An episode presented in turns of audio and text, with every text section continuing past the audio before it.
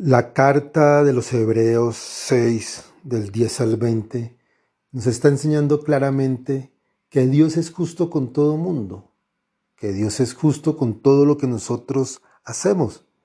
Si las cosas las realizamos con amor, con dedicación, el Señor siempre nos va a recompensar esto. Cosa contraria, si nos olvidamos de Dios, si nos alejamos totalmente de sus leyes, de sus normas, no esperemos que el Señor nos bendiga, porque el Señor no es un Dios de alcahuetas, es un Dios de las personas que estamos siempre fieles. Por eso tratemos con la lectura de Hebreos aprender a ser fieles también con el Señor, porque Él es fiel con nosotros. Él cumple con nuestras promesas, con sus promesas. Te llenaré de bendiciones y te multiplicaré abundantemente, le dijo Abraham. Y Abraham creyó. Entonces también tenemos que creer en la fe. Tenemos que creer en que el Señor nos está bendiciendo, pero siempre y cuando también nosotros seamos fieles al Señor. Si no somos fieles, no tendremos ninguna bendición. Por eso cuando ya tocamos el Salmo responsorial, el Salmo 110, dice que el Señor recuerda siempre su alianza. Y ahí ese salmo que nos dice que demos gracias al Señor de corazón es lo que debemos hacer todos los días.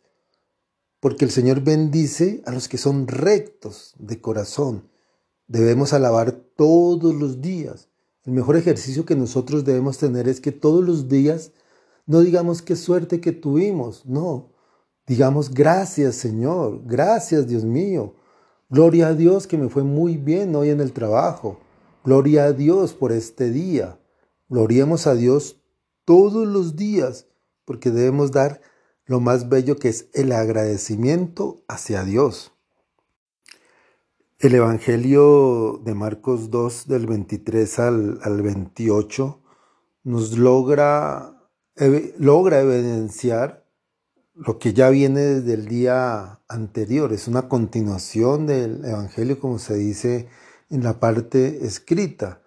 Y es donde debemos notar que a veces las leyes superan los deseos del hombre.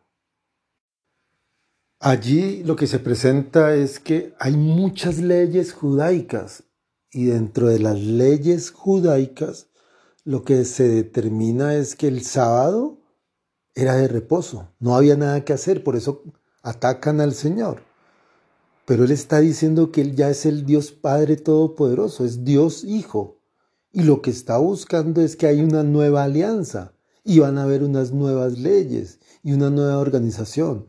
Porque lo más importante de las leyes es el amor con lo que se hace es el amor con lo que se realizan las cosas.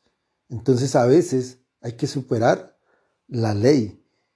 Y para nosotros ese Evangelio de hoy lo debemos determinar como un pasaje que nos impulsa a fortalecer nuestra fe. El Señor conoce a veces que debido a nuestras dificultades, a nuestras fatigas, a nuestros desvíos, a nuestras desesperanzas, a muchas dificultades, a veces no podemos cumplir la ley al pie de la letra.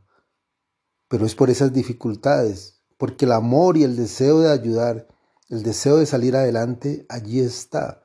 Y es por eso que tenemos que pedirle al Espíritu de Dios que nos guíe frente a las dificultades, que nos aumente esa fe y esa fidelidad hacia las cosas de Dios, de siempre ser fiel a Dios a pesar de las dificultades.